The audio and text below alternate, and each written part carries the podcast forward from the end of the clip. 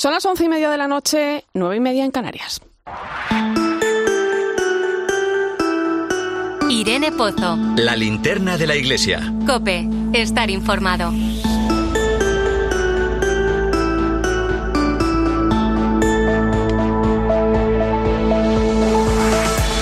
¿Qué tal? Muy buenas noches. ¿Cuántas veces oímos a personas de nuestro entorno quizá incluso nosotros mismos, ¿eh? decir que estamos tristes o nos sentimos cansados, que estamos agotados. Ese desánimo que es tan humano nos lleva a reflexionar sobre la importancia de cuidar la salud mental. Gracias a Dios, cada vez hablamos más de ese dolor emocional que podemos sentir cualquiera de nosotros en un momento dado. Es importante hacerlo porque es algo que afecta a la forma en que sentimos, nos comunicamos con los demás o simplemente nos desenvolvemos en la propia sociedad. Una sociedad que muchas veces no entiende de estas cosas. Aunque es cierto que cada vez se empatiza más con estas situaciones, eh, hay que agradecer el testimonio de tantas personas anónimas y también rostros conocidos que tienen gran influencia, en especial en las personas más jóvenes que preocupan especialmente. Mira, según recoge el último informe COPE que hemos conocido esta semana, uno de cada siete jóvenes de entre 10 y 19 años padece algún tipo de trastorno mental. De ellos, el 9% ha experimentado ideas suicidas y el 15% muestra síntomas de depresión. La falta de motivación ante la vida de nuestros jóvenes preocupa. Los datos dicen que el 70% de las enfermedades psíquicas que sufrimos de adultos tienen su origen en la infancia. Es un tema serio al que no podemos dar la espalda. ¿Qué respuesta debemos dar a esto como sociedad y también como cristianos que estamos en medio del mundo. Me vienen a la cabeza unas palabras de Juan Pablo II en, unos, eh, en uno de sus discursos durante una conferencia sobre la depresión organizada por el Consejo Pontificio para la Pastoral de la Salud, donde decía que a menudo la enfermedad mental va unida a una crisis existencial y espiritual que lleva a no percibir ya el sentido de la vida qué importante es en todo esto pararnos a reflexionar sobre nuestra existencia, sobre el valor de la vida o el sentido del sufrimiento. Esto puede ayudar al desarrollo del hombre y con ello a una sociedad que necesita redescubrir el valor de la persona. Bienvenido a la linterna de la iglesia. Te saluda Irene Pozo en este viernes 9 de junio. Escuchas la linterna de la iglesia. Con Irene Pozo. Cope estar informado. Como cada viernes puedes seguirnos a través de las redes sociales. Estamos en Iglesia Cope en Facebook y Twitter hoy con el hashtag Linterna Iglesia 9J.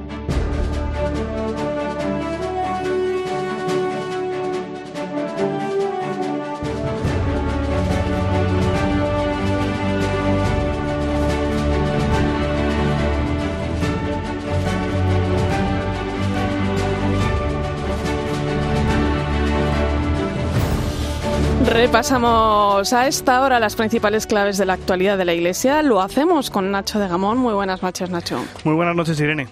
Este domingo vamos a celebrar el Corpus Christi, una fiesta muy vinculada a la labor social que la Iglesia realiza a través de Caritas. De hecho, estamos celebrando la Semana de la Caridad. Sí, con ese motivo los obispos de la Subcomisión Episcopal para la Acción Caritativa y Social han publicado un mensaje en el que nos invitan a entrar en el misterio de la Eucaristía. Este año, con el lema Tú tienes mucho que ver, somos oportunidad, somos esperanza.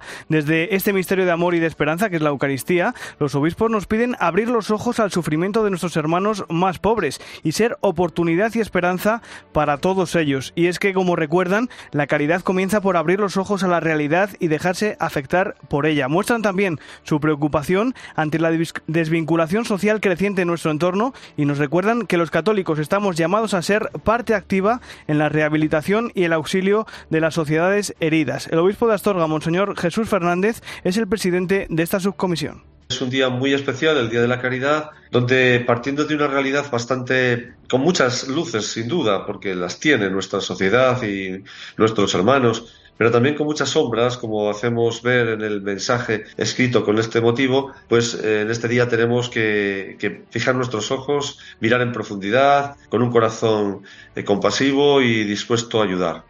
Aunque la Iglesia celebra esta fiesta del Corpus el domingo, algunas diócesis, como Sevilla, Granada o Toledo, lo celebraron el jueves, como se ha hecho tradicionalmente. En Sevilla la procesión se tuvo que suspender debido a la lluvia, mientras que en Granada Monseñor José María Gil Tamayo vivió su primer Corpus al frente de la archidiócesis. Y en Toledo el cuerpo de Cristo salió una vez más a la calle montado en la espectacular custodia de Arfe. En la locución, el arzobispo primado Monseñor Francisco Cerro nos hacía una invitación a trabajar por la dignidad del hombre. Necesitamos que nuestro amor a la Eucaristía se haga caridad en el servicio a los más necesitados. Una sociedad que descarta a los niños, que descarta la vida, que descarta realmente tantas y tantas cosas, es una sociedad enferma.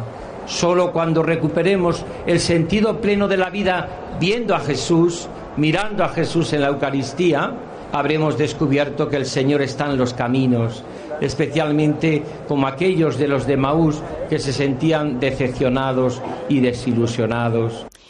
La campaña que Caritas Española ha lanzado con motivo de la Semana de la Caridad lleva por lema Tú tienes mucho que ver, somos oportunidad, somos esperanza. Y entre otras cosas, denuncia que 11 millones de personas en nuestro país, una de cada cuatro personas en España, está en situación de exclusión. También recuerda que el 7% de la población española no tiene ningún ingreso o que una de cada tres personas no tiene ingresos suficientes para vivir dignamente. La responsable de la campaña del Día de la Caridad de Caritas Española, Eva San Martín, nos explica el sentido del lema de este año. Cuando decimos que somos oportunidad y somos esperanza es porque realmente vemos en el día a día que cada gesto que hagamos, cada aportación, cada donativo, cada tiempo que uno pueda compartir con otras personas significa muchísimo y significa toda esa esperanza y oportunidad de que puedan salir adelante y que puedan recomponer pues, sus vidas. Bueno, eh, precisamente en Copenhague Sí, hemos conocido el caso de una de las personas que ha recibido la ayuda de Cáritas. Es una madre soltera de Colombia que vive en Madrid con sus dos hijos. Además de comida y hogar, en la ONG de la Iglesia la han ayudado a través de cursos de formación. Manu Turralba, buenas noches. Buenas noches. A Cáritas llega la gente cuando se encuentra en una situación difícil. Pierden su casa, se quedan sin dinero o simplemente, como Lauren, no saben a dónde acudir. Ella es madre soltera y llegó a España desde Colombia en 2021, cuando comenzó a recibir amenazas. A las pocas semanas de estar aquí, comenzó a recibir la ayuda de Caritas Madrid, que los ayudó a ella y a sus dos hijos gemelos para que pudieran tener una casa y comida. Me mandaban correos, mira, esta institución te ofrece una guía sobre cómo emprender, cómo te puedes financiar, cómo puedes hacer un proyecto, todo, todo. Y yo iba a todo, o sea, con mi meta marcada de voy aquí a tener el mismo nivel de vida o mejor que el que tenía en Colombia, pero con una seguridad diferente porque no quiero estar expuesta ni que mis hijos se expongan a, a ese tipo de inseguridad que vivimos en mi país. Lauren llegó de Colombia con grandes expectativas, como tantos otros migrantes que llegan a nuestro país con la ilusión de empezar de cero, pero a los pocos meses sus sueños se desvanecieron. Por suerte acudió a Cáritas, donde primero la ayudaron en lo más básico, le dieron techo y comida. Después le proporcionaron la formación necesaria para salir adelante. En España ha trabajado desde entonces cuidando niños hasta que los suyos, gemelos, pudieron venir de su país de origen. Precisamente en Madrid, las ayudas de Cáritas han aumentado un 20% en este último año. Ayudas que han llegado en su comunidad a más de 120.000 personas como Lauren, que ahora tiene un trabajo gracias al curso de formación que ha hecho a través de Cáritas. Vamos ahora a Canarias, donde el obispo de esa diócesis, Monseñor José Mazueles, ha publicado una carta pastoral sobre la ley del aborto. Con el título Justicia y respeto a la vida, Monseñor Mazuelos ofrece una amplia y detallada reflexión en torno a la sentencia del Tribunal Constitucional sobre la ley del aborto. Cope Las Palmas, Carla Larrabeiti, buenas noches. El obispo de la diócesis de Canarias, José Masuelos, ha invitado a repensar la ley del aborto al tiempo que ha reivindicado la defensa de los valores éticos. El obispo, en su carta pastoral, ha criticado que en base a este supuesto derecho, dentro de las 14 primeras semanas, se pueda abortar libremente y dice que aceptar estas circunstancias privar de cualquier derecho al ser humano durante los tres primeros meses y medio de su gestación. Esta situación se agrava, tal como señala el prelado, en el caso de que el feto padezca alguna malformación o discapacidad, porque el Tribunal Constitucional ha confirmado la posibilidad de poder abortar hasta los cinco meses y medio de gestación si se percibe esta discapacidad. Es más barato el aborto que una buena mm, política de, de ayuda a los padres con síndrome de Down, de estimulación por último, ha subrayado que desde el aspecto teológico, admitir el derecho al aborto nos sitúa ante la sentencia a muerte de un inocente. Ante esta situación, caben, dice, dos posturas, lavarse las manos, mirar para otra parte, justificar la muerte o mejor, esforzarse por cambiar las conciencias.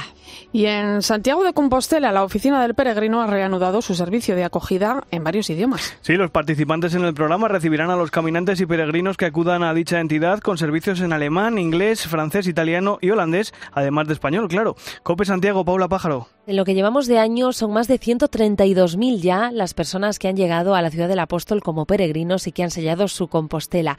Y la Plaza del Obradoiro habla muchos idiomas distintos, entre los que llegan Italia, Holanda, Alemania, Estados Unidos, Reino Unido, Argentina o Colombia y podríamos seguir porque la lista es muy larga. Y gran parte de esos peregrinos tienen aquí la posibilidad de escuchar misa en su idioma y de que alguien les escuche y les entienda. La oficina de atención al peregrino retoma el programa de acogida en distintas lenguas. Sor Alicia Pérez, por ejemplo, es una hermana de la Congregación de Fieles Compañeras de Jesús. Vive en Manchester la mitad del año, la otra mitad está aquí en Compostela. Y entonces tenemos varias actividades. Eh, primero es la misa en inglés, entonces colaboramos ahí en organizar la misa, los cantos, etcétera, y al final de la misa invitamos a los que participan para tomar un té, un té, un café y ahí charlamos informalmente, pero también hay un momento para escuchar a cada uno de los que vienen un poco de sus experiencias de hacer el camino. La acogida en distintos idiomas incluye además de misas, encuentros y reflexión. Seguimos nuestro camino en Sevilla porque su arzobispo ha presentado esta semana al Papa el Congreso de Hermandades y Cofradías que la Archidiócesis hispalense está preparando de cara al año 2024. Monseñor José Ángel Saiz Meneses tuvo ocasión de presentarle este lunes a Francisco esta nueva edición del Congreso de Hermandades y Cofradías 25 años después del primero que se celebró en 1999 actualizar porque las circunstancias han cambiado y ahora hay unos elementos nuevos y unos desafíos nuevos en la sociedad a los que hemos de dar respuesta. También para profundizar en todo el contenido y en toda la doctrina, las reglas de las hermandades contemplan tres pilares, los cultos, la formación y la caridad. Vamos a detenernos ahora en Madrid, donde este fin de semana va a echar el cierre la Feria del Libro en el Parque del Retiro. Una última oportunidad para encontrarnos libros de todo tipo, también de las editoriales religiosas, por supuesto, donde además de los autores clásicos encontramos títulos muy sugerentes. Una aportación muy interesante la que hace este año la Iglesia en el ámbito editorial. Pues por ejemplo, mañana sábado Fernando de Aro, codirector de la tarde de COPE, estará firmando en la Feria del Libro su libro Don Giussari, el ímpetu de una vida a partir de la una y media de la tarde en la caseta 140 la de la editorial Almuzara, un libro que cuenta la historia de Luigi Giussani, el fundador del movimiento Comunión y Liberación. Vamos a terminar este recorrido en Alcalá de Henares, donde mañana va a ser ordenado obispo y va a tomar posesión de la diócesis complutense el sacerdote cordobés Antonio Prieto Lucena. Será de manos del arzobispo de Madrid, el cardenal Carlos Osoro, que actuará como consagrante principal del nuevo obispo en una ceremonia que comenzará a las 11 de la mañana y que podrá seguirse en 13. Más detalles, Faustino Catalina, buenas noches. Buenas noches. El nuevo obispo de Alcalá de Henares, ordenado en el año 2000 ha desarrollado su ministerio sacerdotal en la diócesis de Córdoba, en la que nació.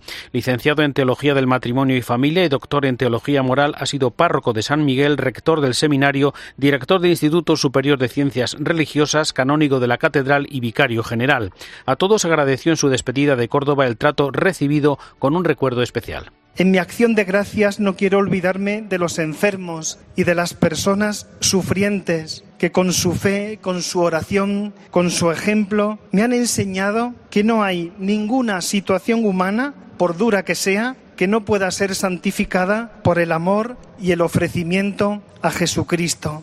La diócesis de Alcalá de Henares estaba vacante desde el 21 de septiembre de 2022 cuando el Papa aceptó la renuncia de Juan Antonio Rechplá y desde entonces con el obispo auxiliar de Madrid Jesús Vidal como administrador apostólico. El lema episcopal elegido por Antonio Prieto es para que tengan vida. Escuchas la linterna de la iglesia. Con Irene Pozo. Cope, estar informado.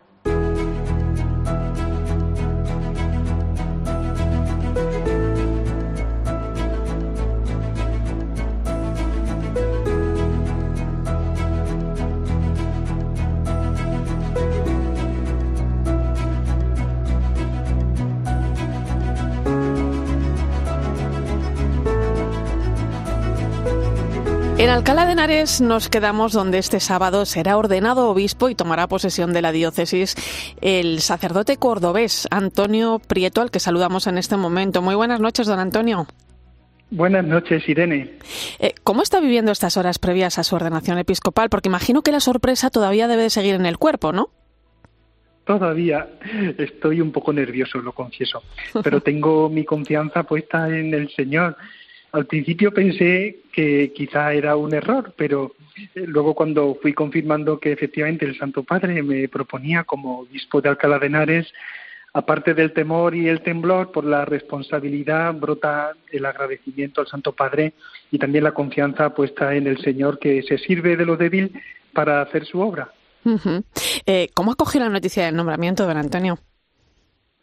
Pues cuando me llamaron de la anunciatura, confieso que al principio pensé que era que era un error, eh, pero pero luego ya se fue confirmando y la verdad que fue una gran sorpresa para mí eh, por el hecho de ser llamado al episcopado y también por la diócesis, que me parece una diócesis muy importante, eh, tiene mucha vida, que es eh, muy joven, que, que, que, es rica en historia y por lo tanto pues me siento inexperto, pero con la confianza puesta en el Señor, como decía.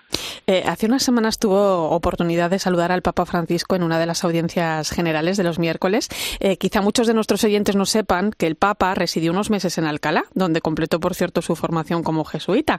Eh, ¿Cómo fue ese encuentro? ¿Qué le dijo el Papa? Pues fue muy cordial. creo que nunca olvidaré ese encuentro con el Santo Padre porque me dijo que efectivamente que él conocía Alcalá, que había vivido aquí seis meses y que cuidara mucho a los sacerdotes, que cuidara la catequesis y que fuera un buen pastor. Y creo que eso no lo olvidaré nunca porque me lo dijo mirándome fijamente y con una cordialidad que realmente me tocó el corazón. Buenos sabios consejos, ¿eh? los del Papa Francisco.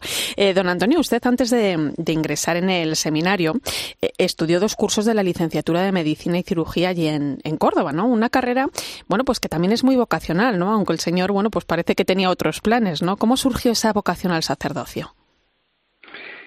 Pues la vocación a la medicina surge ah, por mi hermano mayor, que es médico, y en aquellos tiempos, estamos hablando de los años 90 en mi pueblo, los médicos pasaban consulta en casa y a mí me impresionaba mucho cómo venían familias, madres de familia con sus hijos, con sus problemas y cómo mi hermano les atendía esto, mm, eh, eh, ver que uno podía ayudar a los demás, ponerse al servicio de los demás, salir de uno mismo, esto siempre me, me cautivó y además que era una carrera que me gustaba.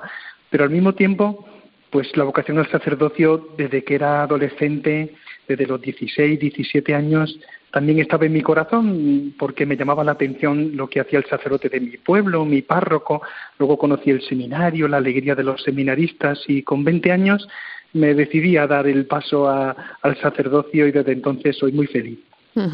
Eh, toda una vida al servicio de la Iglesia en Córdoba, don Antonio, donde, eh, bueno, hasta su nombramiento fue usted vicario general, ¿no? ¿Qué deja allí y qué se trae en la maleta?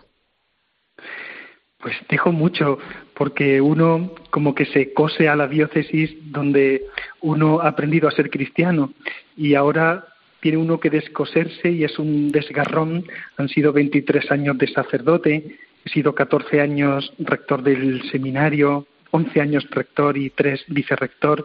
Por lo tanto, tengo un gran cariño al, seminario, a la formación de los sacerdotes y en los últimos cinco años la Vicaría General que me ha permitido conocer la diócesis de una manera mucho más amplia, mucho más intensiva y por lo tanto pues eh, dejo mucho en Córdoba, pero también vengo, vengo con muchísima ilusión a Alcalá.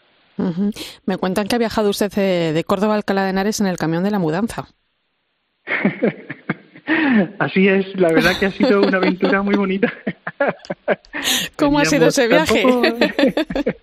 no tengo muchas cosas, porque gracias a Dios aquí lo tenían todo perfectamente preparado, así que eh, tenía que traer un poco de ropa, algunos libros, y, y, fue un viaje muy, muy agradable. Y cuando llegué aquí, bueno, la acogida ha sido fenomenal. Estoy muy agradecido, muy agradecido al Colegio de Consultores, a don Jesús Vidal, el administrador apostólico, que me lo está haciendo muy fácil, al vicario general.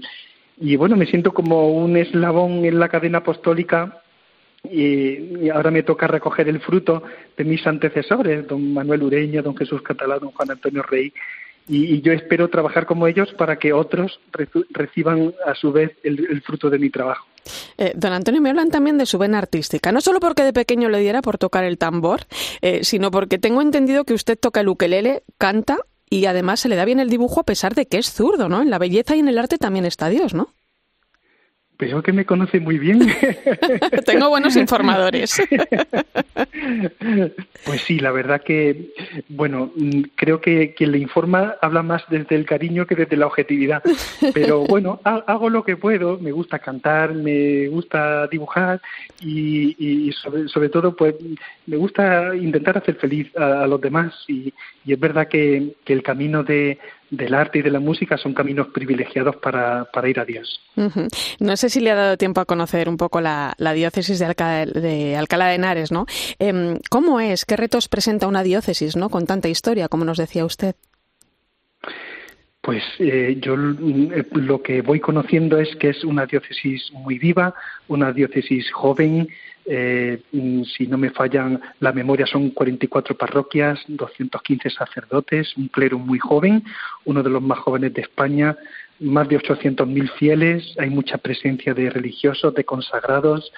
Eh, yo estoy encontrando excelentes colaboradores y, bueno, esto es una confianza para mí.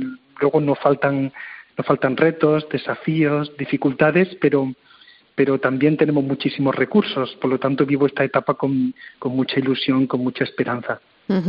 Eh, un clero muy joven, pero es que también se convierte usted en uno de los obispos más jóvenes de España, si me permite decirlo, tiene 49 años. Em, son muchos los desafíos que ofrece el mundo actual, ¿no? A los que también los cristianos eh, tenemos que responder, ¿no? ¿Cómo sueña don Antonio Prieto la Iglesia? Pues sí, uno piensa en lo que significa la secularización lo que el Papa Francisco llama el desafío antropológico cultural, este cambio de época tan vertiginoso que afecta a la familia, a la sociedad, al individuo, y uno puede caer en la desesperanza. Por lo tanto, yo sueño en una iglesia alegre, eh, eh, que, propone eh, una iglesia evangelizadora, porque si no, la iglesia se atrofia, se entumece y una iglesia que no cae en la inercia de no se puede hacer nada, de la desesperanza. Creo que lo importante es que pongamos al Señor en el centro, porque donde está el Señor, como dice el Papa, nace y renace la alegría y al mismo tiempo una iglesia sinodal. El Papa Francisco nos está diciendo que la sinodalidad es el camino de la iglesia del tercer milenio. Tenemos que poner todos nuestros dones y carismas al servicio de la iglesia y brotará como don del Espíritu Santo esa comunión evangelizadora. Pero si tuviera que resumirlo, sueño en una iglesia alegre, sinodal y evangelizadora. Bueno, pues eh, muchos retos ¿eh? por delante en, ese sueño también. Don Antonio Prieto, muchas felicidades. Rezamos por este nuevo servicio que comienza en la Iglesia. Mañana, a partir de las 11 de la mañana, ordenación episcopal y toma de posesión del nuevo obispo de Alcalá de Henares, una ceremonia que se podrá seguir a través de 13. Ha sido mm, un placer. Gracias por atendernos y enhorabuena. Muchas gracias, Irene. Escuchas la linterna de la Iglesia. Con Irene Pozo. Cope, estar informado.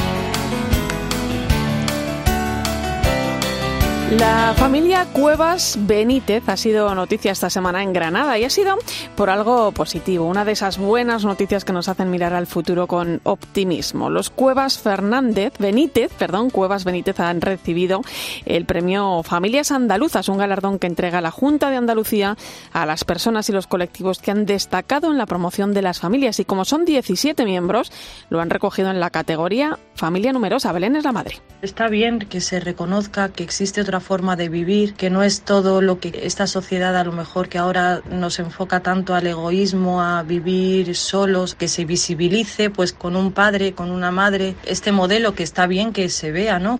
Belén trabaja en casa, es donde ha querido estar para educar a sus hijos, como hizo su madre. Ahí es donde ha tratado de transmitirles la fe, que es el mejor legado que les pueden dejar tanto ella como su marido.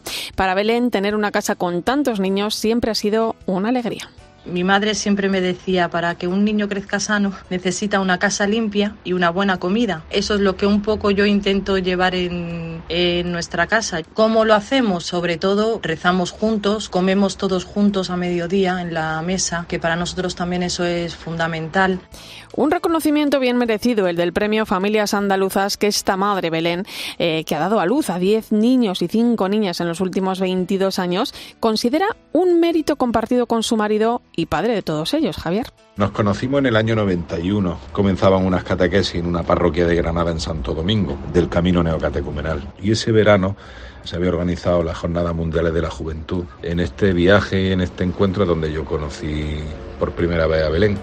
Una familia numerosa de 17 miembros que, como nos recuerda Javier Cuevas, no ha estado nunca planificada. Los hijos han ido llegando uno a uno por providencia. Nosotros no hemos tenido nunca un proyecto de nuestra familia, de, no habíamos programado nada, de hecho, que sí teníamos claro, porque para eso tuvimos el tiempo de noviazgo, pues para discernir un poco y ver que a, a lo que nos llamaba el Señor. Por lo tanto, no es un proyecto nuestro, sino que es un proyecto que Dios ha hecho en nosotros.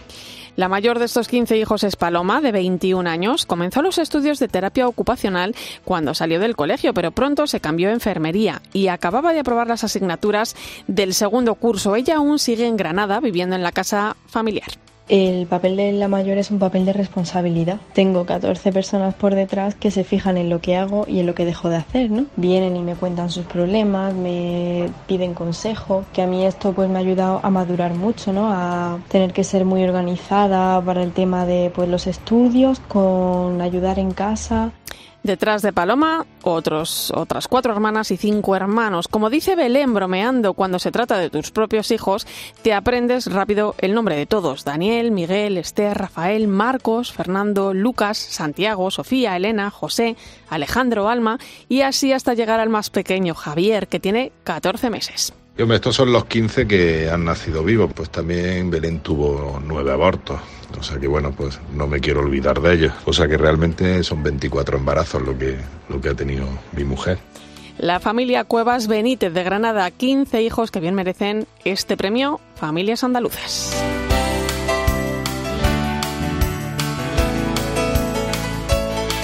Enseguida llegamos a las 11 de la noche, las 10 en Canarias. Seguimos pendientes de la evolución del Papa Francisco tras la operación a la que era sometido este miércoles, una semana donde la Santa Sede confirmaba su presencia en la JMJ que se celebrará en agosto en Lisboa y también anunciaba que visitará Mongolia. Te lo cuento en unos minutos. Antes recuerda que estamos en Iglesia Cope en Facebook y Twitter hoy con el hashtag Linterna Iglesia 9J.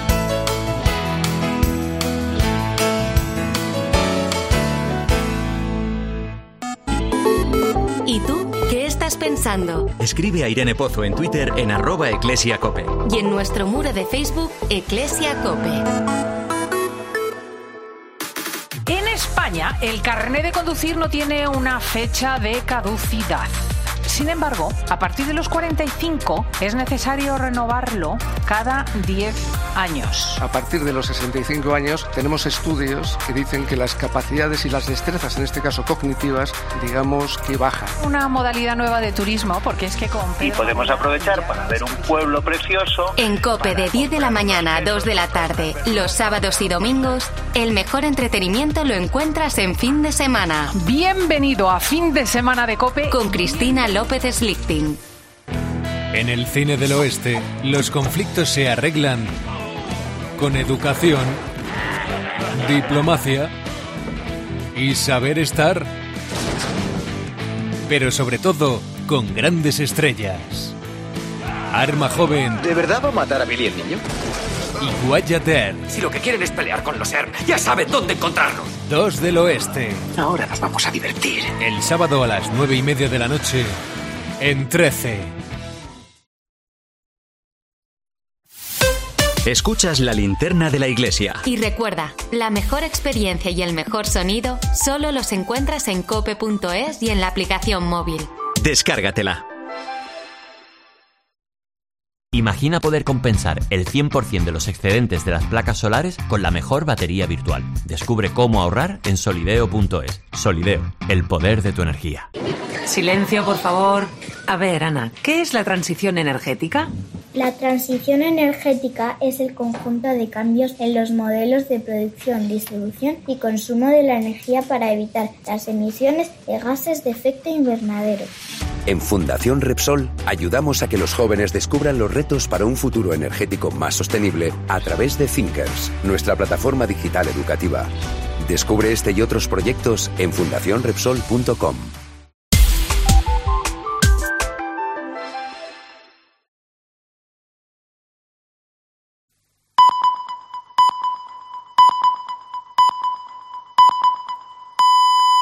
Son las 11 de la noche, las 10 en Canarias.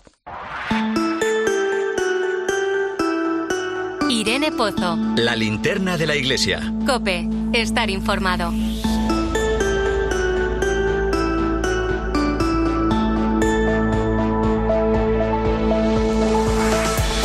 Como cada viernes a esta hora ponemos el foco de la linterna de la iglesia en el Vaticano. Allí está nuestra corresponsal Eva Fernández. Muy buenas noches. Muy buenas noches, Irene. Eva, última hora del estado de salud del Papa Francisco, que recordemos fue intervenido quirúrgicamente este miércoles por riesgo de que se pudiera producir una obstrucción intestinal. ¿Cómo está el Papa, Eva? Bueno, pues está recuperando tan rápido que hasta ha retomado el trabajo porque ya no necesita estar todo el tiempo acostado. Los últimos eh, partes médicos, el último en concreto de hace unas horas, detalla que el cuadro clínico mejora progresivamente, confirma que el Papa no tiene fiebre y que se le ha retirado la terapia intravenosa, aunque sigue alimentándose con una dieta líquida. Y señal de que todo va bien es que por la tarde estuvo rezando, trabajando y a última hora recibió la Eucaristía. Le está ayudando mucho en su recuperación todos los mensajes y dibujos que sigue recibiendo, sobre todo de los niños que como él están ingresados en el Gemelli, eh, a los que ha agradecido su cariño. Tampoco se ha olvidado del personal médico y de los asistentes espirituales de los hospitales que, según la nota del Vaticano, cotidianamente tocan el dolor y alivian su peso. ¿no? Por el momento eh, se desconoce cuántos días eh, permanecerá Francisco hospitalizado y no se descarta que, que, el domingo se asome al balcón del Gemelli para rezar el Ángelus. No se descarta eso y que es más que probable, conociendo al Papa, que haga una de sus escapadas y se pase por la zona de oncología y neurocirugía pediátrica de este hospital, que es donde están ingresados los niños que, que le han enviado los dibujos. O sea sí. que seguramente este fin de semana, si el Papa mmm, sigue mejorando como lo está haciendo desde la operación, bueno, pues tendremos alguna escapada, sin duda. Uh -huh. Y luego, ay, perdón, perdóname, que es que me, me han dado no datos. No, no, es que justo debe ser de la emoción de que el Papa está muy bien y que, y que vamos, también está que le espera un verano mm, increíble, o sea, no solo con no solo con el viaje a la Jornada Mundial de la Juventud, sino que también se ha confirmado el viaje a Mongolia, un país que no olvidemos tiene menos de 2.000 católicos y, y, que y que le y que bueno pues pues el Papa mmm, se va a desplazar eh, prácticamente 15 horas de viaje para estar con ellos eh, eh, un país que, mmm, que tiene el, la menor densidad de población del mundo o sea que el Papa se va a dirigir a la periferia de las periferias y hará dos viajes internacionales en el mismo mes de agosto. Tú fíjate a sus 86 años, ¿eh? Exacto, no, no, es, es, que es increíble la energía que y tiene. además y además bueno está confirmada como decía si Dios quiere su presencia en la JMJ de Lisboa que, que se va a celebrar a comienzos de, de, agosto donde también hemos conocido esta semana la intensa agenda que tiene prevista Eva bueno es que no vamos a dar abasto y hablo en plural majestático porque porque allí estará la cadena Cope con un gran despliegue para cubrir la Jornada Mundial de la Juventud eh, Cope y 13 bueno pues el Papa mmm, sí efectivamente llegará el, el, el, 2 de agosto al aeropuerto de Lisboa. El primer día estará dedicado a los habituales encuentros institucionales, pero a partir del jueves los jóvenes van a acaparar todo el protagonismo. Para empezar, se va a reunir con universitarios y después acudirá a la sede de escuelas ocurrentes para conocer de cerca las actividades de la Fundación con los jóvenes portugueses. Y el acto más importante de ese día será la ceremonia de bienvenida en el Parque Eduardo VII, que ya está preparado para acoger a decenas de miles de jóvenes. Eh, por la mañana del viernes, eh, el día ya el 4, el Papa iniciará la jornada administrando el sacramento de la penitencia a algunos jóvenes en la Plaza del Imperio y después acudirá al encuentro de varios cientos de representantes de organizaciones de asistencia y caridad. Eso sí, el almuerzo de ese día mm, va a ser una suerte para los afortunados, eh, porque la anunciatura el Papa va a invitar a comer a varios jóvenes. Es ya algo es muy tradicional en las Jornadas Mundiales de la Juventud y yo supongo que estarán ahora mismo sorteando, ¿no? Para ver quién tiene esa fortuna. Y lo que sí que será especialmente imponente el viernes es el rezo del Via Crucis, ¿no? Durante el que se reflejarán las dificultades que afrontan los jóvenes en todo el mundo al hilo de la Pasión de Cristo. Y el sábado, mm, como ya habíamos anunciado, acudirá a primera hora al santuario de Fátima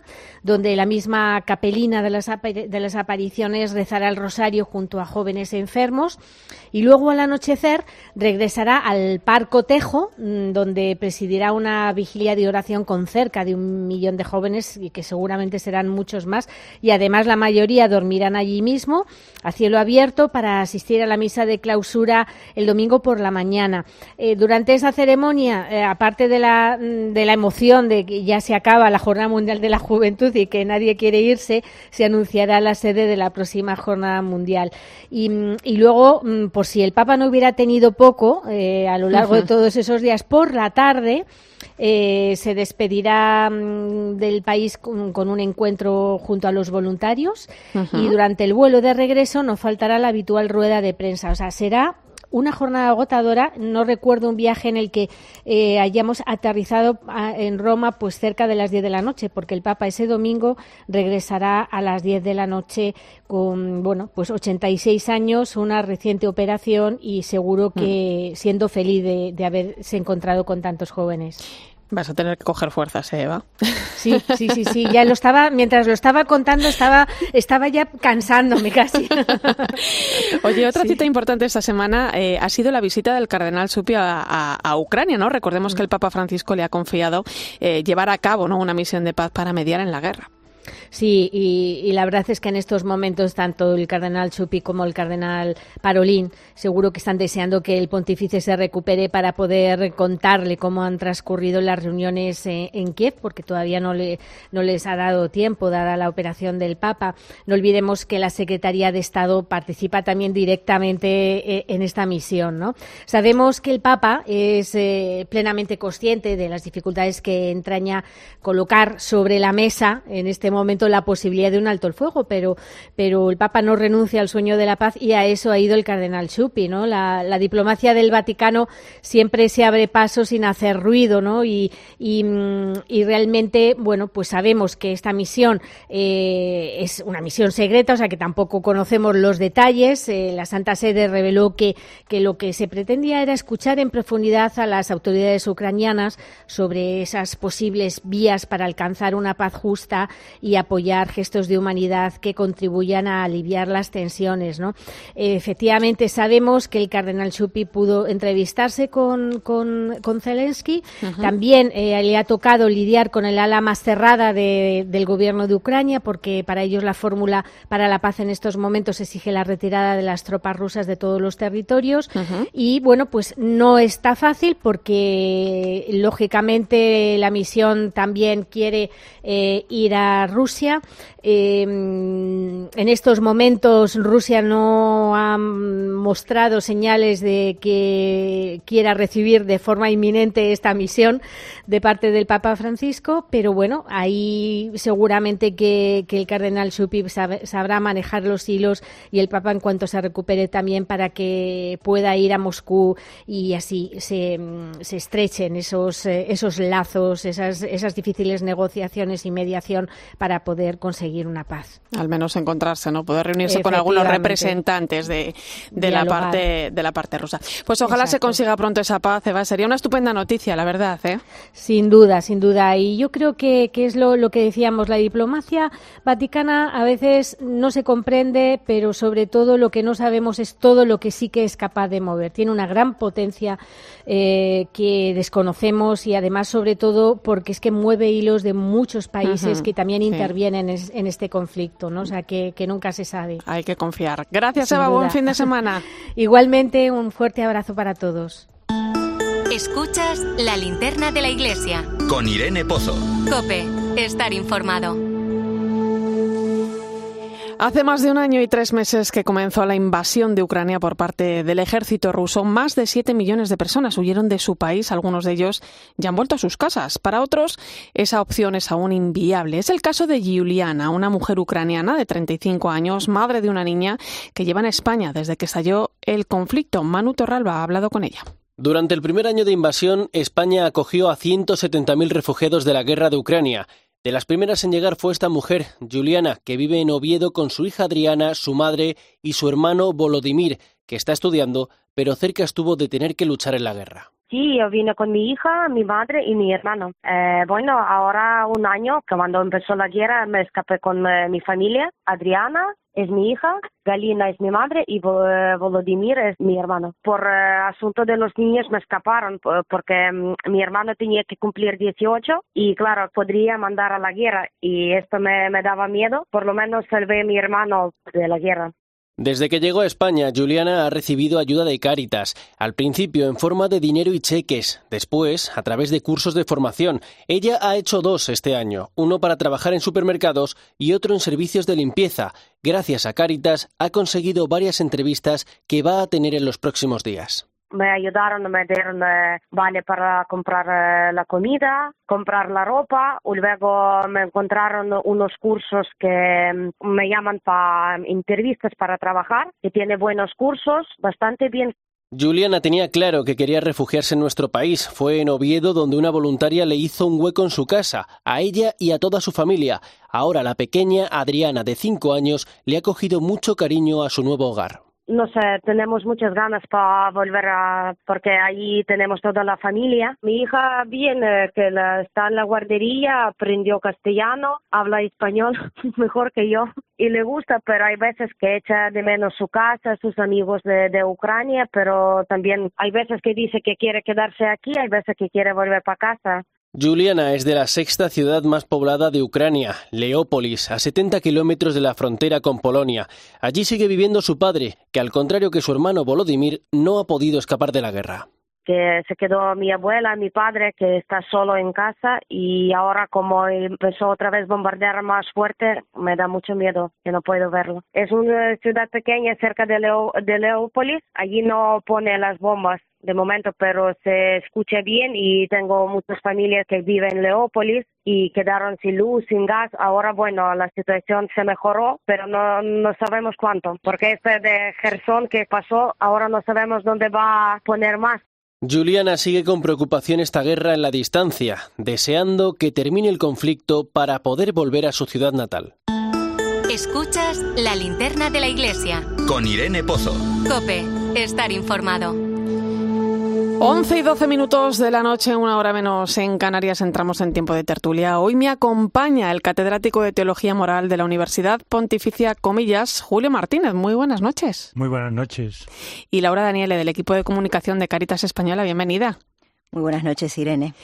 Pues continuamos con la vista puesta en Ucrania en esa misión de paz que el Papa Francisco ha confiado al cardenal Supi, que es una persona que ya ha mediado en otros conflictos como el de Burundi, Mozambique o Guatemala. La situación es difícil, se ha reunido con el presidente Zelensky, nos, nos lo contaba Eva y está por ver si se, si se produce, ojalá, pues ese acercamiento también a la parte rusa para iniciar esos caminos de paz tan necesarios. ¿no? Eh, Julio, ¿cómo valoráis esta situación? Bien, eh, yo creo que en sí mismo la, la visita ya tiene un valor muy importante para recordarnos que no podemos dejar de hacer esfuerzos por la paz, ¿no? Que la paz no puede ser algo que ya no lo ni siquiera quepa ser mencionado ni pensado. Y evidentemente en este momento todavía no hay ninguna condición de mediación y eh, el cardenal lo ha dicho, pero por ejemplo Andrea Riccardi, estos días he escuchado en Italia varias entrevistas al profesor Riccardi, el fundador de San Egidio. San Egidio, que como sabemos está muy unido al cardenal Chupi, ¿no? Y Andrea Riccardi insistía muchísimo en decir, esto no es una mediación porque de momento no hay nada que mediar. Entonces, es verdad que como se ha puesto el título es reducir las tensiones en el conflicto de Ucrania. Y lo que nos encontramos es que para reducir hacen falta símbolos, símbolos en el sentido de mediaciones, de reconocimiento de que, de que la paz es posible, de que parar las armas, ¿no? Y evidentemente esta semana, justo el día que estaba el cardenal allí, pues eh, se produce lo de la rotura mm, tremenda de la presa de Nova eh, Cayoba, que es el contrasímbolo, ¿no? Sí. Entonces está el cardenal yendo y al mismo tiempo se produce esto. Por tanto, estamos por, decir las cosas, ¿no? Con que además eh, yo creo que es muy importante para no generar eh, malos entendidos ni expectativas falsas. Eh, la Iglesia está haciendo todo lo posible por la paz, pero esto es una parte muy previa a una mediación que de momento no hay condiciones. ¿no? Claro, lo de la presa, el, el, ha dejado una situación también muy delicada, ¿no? No solo eh, hablamos de consecuencias medioambientales, es que hablamos de, consecuencias humanitarias, muchos muertos, miles de evacuados. Eh, fijaros, para que nos hagamos una idea, estamos hablando de 600 metros cuadrados de agua. Esa es la extensión de la Comunidad de Madrid. Es tremendo. Sí, eh, decía Pío XII que nada se pierde con la paz, pero todo puede perderse con la guerra, ¿no? Y estas imágenes de hectáreas y, kilómetros ¿no? de, viviendas, de vidas rotas, ¿no? inundadas, eh, hundidas bajo el agua, es lo que nos está mostrando, ¿no? la imagen del sinsentido que siempre es la guerra, porque no es otra cosa, no es un sinsentido, es totalmente irracional eh, llegar a ese extremo, ¿no? Y luego escuchábamos, ¿no? La vida de tantas, de tantas familias que han tenido que dejarlo todo, que viven entre nosotros, que han dejado sus casas, su vida, sus familias, sus historias, y han tenido que empezar de nuevo. Y, yo creo que todo este dolor que nos rodea nos tiene que ayudar a no dudar nunca de que el valor de la paz es incalculable, ¿no? Es un, es un bien muy valioso que debemos preservar siempre y a toda, a, toda costa, porque el Papa ya lleva muchos años insistiendo, ¿no? Que, y nos invita a ser artesanos de la paz. Y, y, pensaba, digo, bueno, cuando habla de artesano, ¿qué nos está queriendo decir? y en el fondo nos está diciendo que al final es un trabajo que requiere de, de las manos, ¿no? De ponerse a trabajar en ello porque eh, es eh, bueno porque requiere creatividad, sensibilidad, eh, destreza y que bueno que esta realidad nos nos invita, ¿no? A volver a, a tomar conciencia de lo importante que es la paz y de lo necesaria y de cuánto la necesitamos. Sí, y además a ver que la irracionalidad de la guerra luego no tiene límite. Lo de la presa, ¿no? Eh, ¿Sobre qué oje de tal manera? Porque está la central de Zaporilla, sí. que necesita pues un nivel de agua suficiente para refrigerarse, etcétera. Si la central de Zaporilla sufre algún menoscabo importante, puede ser una catástrofe de dimensiones. Entonces, es entramos en esa dinámica mm. y al final se nos escapan de las manos. Todo. Totalmente, totalmente.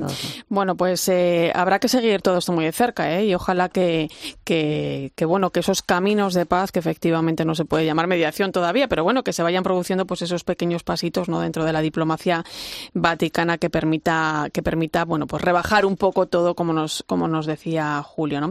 Eh, cambiamos de tema. Este domingo celebramos la fiesta del Corpus. Es una fiesta donde, como recuerdan los obispos en, en su mensaje para este día, nos invita a entrar en el misterio de la Eucaristía, el sacramento del amor, un día de mucha esperanza donde también la acción caritativa y social de la Iglesia pues se hace presente. Caritas celebra el Día de la Caridad y lo hace en un momento en el que tenemos que recordar, bueno, pues que son muchas las personas y las familias que no pueden vivir de forma digna, principalmente por la falta de ingresos que se ha visto incrementado por las recurrentes crisis ¿no? que, que venimos atravesando, Laura. Sí, justamente esta semana estábamos reunidos con la plataforma del tercer sector, ¿no? Y salió este tema, ¿no? Un poco de lo que también de lo que hablaban de los obispos, los obispos en su mensaje de las crisis acumuladas, ¿no? que se van sucediendo, pero que a, su vez también son múltiples porque tienen muchas dimensiones, porque afectan a muchas dimensiones de la persona, es social, económica, medioambiental, es cultural, es antropológica y todas suceden a la vez. Eh, pero a pesar ¿no? de estas circunstancias difíciles que, que, vemos en el día a día por la, por la inflación, por las dificultades que, de las familias para, para llegar a fin de mes, para llevar una vida digna, también creo que en medio de todo esto eh, la labor caritativa de la Iglesia es un signo de esperanza, ¿no? Y es un signo también de que el amor de Dios sigue estando entre nosotros, se sigue haciendo presente. Y yo creo que bueno, que en eso, bueno, no por la parte que me toca, pero sí creo que Caritas es un signo del amor de Dios en medio de la realidad, del mundo en que vivimos. Y un donante nos decía hace unos días que Caritas nos quita todas las excusas y nos invita a salir al encuentro de los demás. Y es verdad, ¿no? O sea, la campaña que, que justo lanzamos con motivo de, del Día de la Caridad habla de eso, ¿no? De, del poder transformador que tiene el amor, de cómo realmente el amor cambia, ¿no? La vida de las personas. Nosotros, bueno, que, que, trabajamos en esto y que nos dedicamos a esto, lo vemos. Y como cristianos lo, también lo vemos todos los días, ¿no? La capacidad que tenemos los seres humanos de transformar la vida de quienes nos, rodean cuando nos dedicamos, al final se trata, cuando salimos de nosotros mismos. Claro, se trata de, de aprender, ¿no? A mirar a, a, esta realidad. No se trata de vivir, de vivir a, eh, amargados, ¿no? Llenos de pena, ¿no? Se trata de generar esperanza, ¿no? ¿Se puede construir un mundo más justo? Claro, y, y al celebrar la Eucaristía, como la acción de gracias de Jesucristo, nosotros los cristianos eh, celebramos que el amor vence al odio y a la muerte, ¿no? Y al celebrar la Eucaristía eh, nos comprometemos con el amor al prójimo. Esto realmente es una cosa que tenemos que saber primero vivirla y luego contarla porque es la belleza del cristianismo también. ¿no? Cuando una decía el Papa Benedicto en su primera encíclica de Caritas Est, una Eucaristía que no comporte un ejercicio práctico de amor es fragmentaria en sí misma. Y entonces, cada vez que celebramos la Eucaristía, los que tenemos la dicha de poder celebrar o participar todos los días en ella, o los que cada domingo, o la gente que más esporádicamente, que se dé cuenta que ahí está el misterio del amor, ¿no? El amor de Dios por el ser humano y el amor del ser humano de todos los amores, el amor matrimonial, el amor eh, de la familia, de hermanos, de, de hijos por los padres, de los amigos, todos los amores, también el amor social, ¿no? De, de querer ayudar a otros, no solamente dando, sino dándose, ¿no? Y precisamente al vincular, ¿no? Como hace Cáritas, que es como, como expresión de la Iglesia, al vincular la Eucaristía con la caridad, pues lo que nos damos cuenta es no basta solo con dar, sino con, con ese movimiento de darse, ¿no? de hecho, el lema de este año eh, llama un poco a las dos partes, ¿no? Eh, somos oportunidad, somos esperanza, sí. Y también yo creo que bueno que eh, es verdad que nos moviliza porque bueno el amor nunca se que nunca nos deja quietos siempre nos toca cosas ¿no? y eso eh, a mí me gusta mucho el, Evangelio de Juan que lo resume muy, bien y Benedicto también lo rescata en una de sus encíclicas. Dice porque hemos conocido el amor que Dios nos tiene creemos en él no y eso es lo que nos impulsa a salir al encuentro de los demás. En realidad son, queremos dar testimonio del amor que hemos recibido primero no que que, que, que es Dios que nos quiere con locura y que bueno, y que eh, en la Eucaristía lo celebramos cada domingo. Y nosotros, de la experiencia también que, que vemos también con nuestros voluntarios, ¿no? Que eh, el cariño, eh, la gratuidad con la que, con la que acompañan a las personas es un signo de, de, esperanza para todos, ¿no? Que nos ayudan a ser mejores y a crear una, una sociedad mejor. Eh, también lo vemos mucho en los programas de empleo, ¿no? Cuando, cuando hablamos con las personas que participan en los programas de empleo, le preguntamos, bueno, pero ¿qué ha sido para ti lo más importante de esta experiencia que has vivido, ¿no? De no tener trabajo, de estar en una situación de exclusión, a pasar por este proceso. Y la gente nos recuerda eh, bueno, o que ha recibido la formación que le ha dado las competencias adecuadas para realizar una tarea, sino que dicen eh, que lo más importante para ellos es sentir que alguien ha confiado en ellos, que han creído, que alguien que ha creído en sus posibilidades de, poder salir de, esa situación. Y eso es lo que rescatan. Y yo creo que al final ahí es donde se muestra que, que realmente lo que necesitamos todos para mejorar es que alguien confíe en nosotros. Bueno, que nos mire, que alguien nos mire como personas. Y que crea, ¿no? En nosotros, en lo que somos capaces de ser. Sí, que, que, es muy bonito, ¿no? En el texto de este año, cómo aparece la mirada, como lo que cambia. Lo que cambia la vida, ¿no? Cuando puedes mirar a una persona. Cambia también en el que mira, pero cambia en el que es mirado, ¿no? El que es mirado con, con cariño. Bueno, pues además estos días Caritas sale a la calle para estar cerca de las personas. Vamos a encontrar durante el fin de semana muchas mesas informativas en nuestras ciudades, en nuestros pueblos, nuestros barrios, en nuestras parroquias y una ayuda, bueno, pues siempre se agradece. El broche final lo pone hoy Ana Medina. ¿Qué sería del mundo sin la labor de Caritas? Ana, buenas noches. Buenas noches, Irene. Sin duda el impacto sería grande. A nivel global, la sociedad entera resentiría la ausencia de Cáritas, la incalculable labor sociocaritativa de la Iglesia Católica que multiplica al menos por tres el dinero que recibe, como nos recuerdan en la actual campaña de la renta. La Red Confederal de Cáritas recibió en 2022 más de 24,4 millones de euros de la asignación tributaria. Solo hay que calcular el bien que hace esa cifra. A nivel local notarían y mucho la falta de Cáritas las familias que necesitan una ayuda para salir adelante cada mes, los desempleados que buscan formación y oportunidades de empleo, los ancianos que no pueden pagarse una residencia si la precisan, las mujeres víctimas de exclusión, las personas en desamparo, los migrantes. La lista agotaría todos los minutos de la programación de esta casa. Pero, ¿qué sería de nosotros también si como Iglesia olvidamos que la justicia es la consecuencia de la Eucaristía, que la fraternidad es el premio de la fe en Dios, que llamar a Dios Padre significa que el otro es un hermano, una hermana. No estaría muerta nuestra fe sin obras. Por eso, en esta semana en que celebramos el Corpus unido al Día de la Caridad, cada uno de nosotros puede preguntarse cómo multiplicar cada vez más y mejor el regalo del amor de Dios, que es continuo y cotidiano, para que llegue a todas las personas y transformemos este mundo. Gracias Ana, gracias también a nuestros colaboradores que nos han acompañado con su análisis esta noche. Julio Martínez, hasta otra. Eh, encantado. Un placer tenerte por aquí, tú lo sabes. Mucho gusto. Laura Daniele, nos vemos pronto. Sí, claro, buenas noches, Irene. Y gracias a ti también, ha sido un placer tenerte esta noche al otro lado de esta linterna de la iglesia. Gracias por tu compañía, te dejo ahora con el partidazo de Cope y Joseba Larrañaga.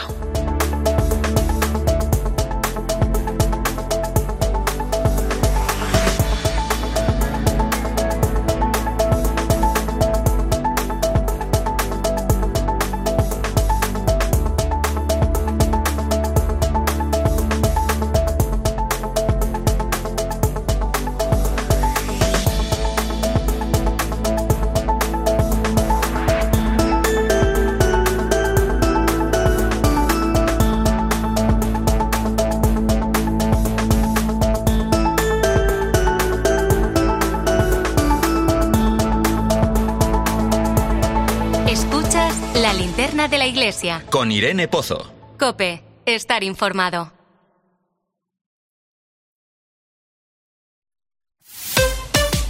Escuchas Cope. Y recuerda, la mejor experiencia y el mejor sonido solo los encuentras en cope.es y en la aplicación móvil. Descárgatela. Elegir Gran Padano es abrazar los valores italianos que lo hacen único porque en el sabor de Grana Padano se encuentra el sabor de Italia, la emoción de compartir un sabor que enamora al mundo entero. Grana Padano, un sentimiento italiano. Si eres de los que piensan que hay que esperar varios meses para estrenar un Ford Puma híbrido EcoBoost, espera solo unos segundos a que termine esta cuña y disfruta de coche nuevo. Porque con Ford, si lo quieres, lo tienes. Empieza a disfrutar ya de tu Ford Puma híbrido EcoBoost con entrega inmediata y mantenimiento incluido por solo 12 euros al día. Y ahora que ya lo sabes, ¿a qué esperas? Consulta condiciones especiales en Ford.es.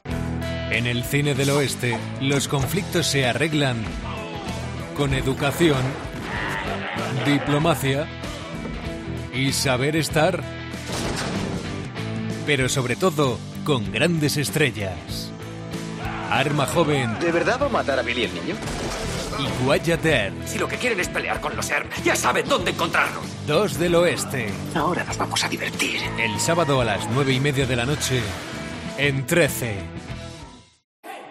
Viva el verano, las barbacoas, los chapuzones, las noches al aire libre, las siestas al fresquito y vivan las soluciones del Leroy Merlin, que harán de tu hogar un paraíso para disfrutar del buen tiempo, con facilidades de pago y las mejores ofertas hasta el 27 de junio. Compra leroymerlin.es en la app en el 910 49 99 99 o ven a tu tienda Leroy Merlin.